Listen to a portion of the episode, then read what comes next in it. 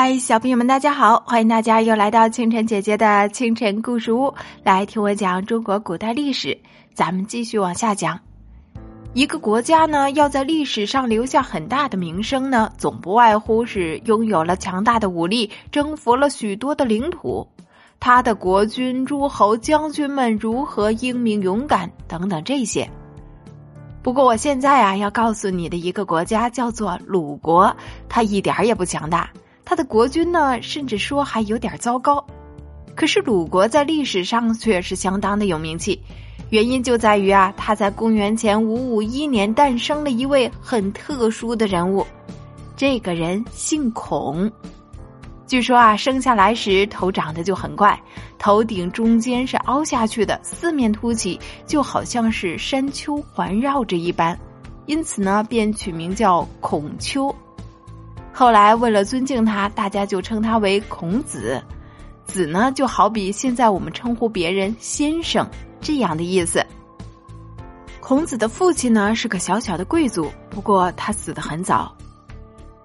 孔子从小就很喜欢礼节，他常会取一些小盆小碗的东西当做祭器，装模作样学着大人祭祀时的礼节动作，并且玩的是乐此不疲。在我们看起来，这样的孩子实在是有点刻板无趣呢。孔子长大以后呢，就很想找个官位来做。这在我们看来呢，他要不是财迷心窍，就是一个俗不可耐的人。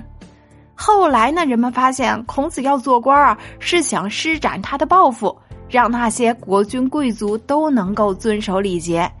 他想让鲁国成为诸侯国里的表率，使那些好战争霸的贵族别再害苦了百姓了。孔子到最后啊，差一点就要成功了，因为鲁国的国君呢，确实是给了他一个不算小的官儿。有一回呢，强大的齐国要和鲁国举行外交会议，由于孔子的机智和熟悉礼节，使齐国不但没有占到便宜，反而对自己的失礼感到了惭愧。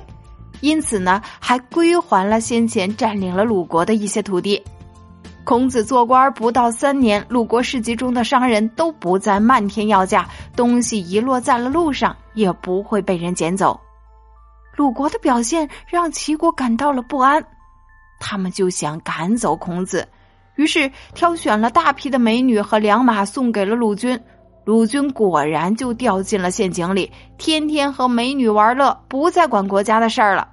孔子没办法，只好离开了鲁国。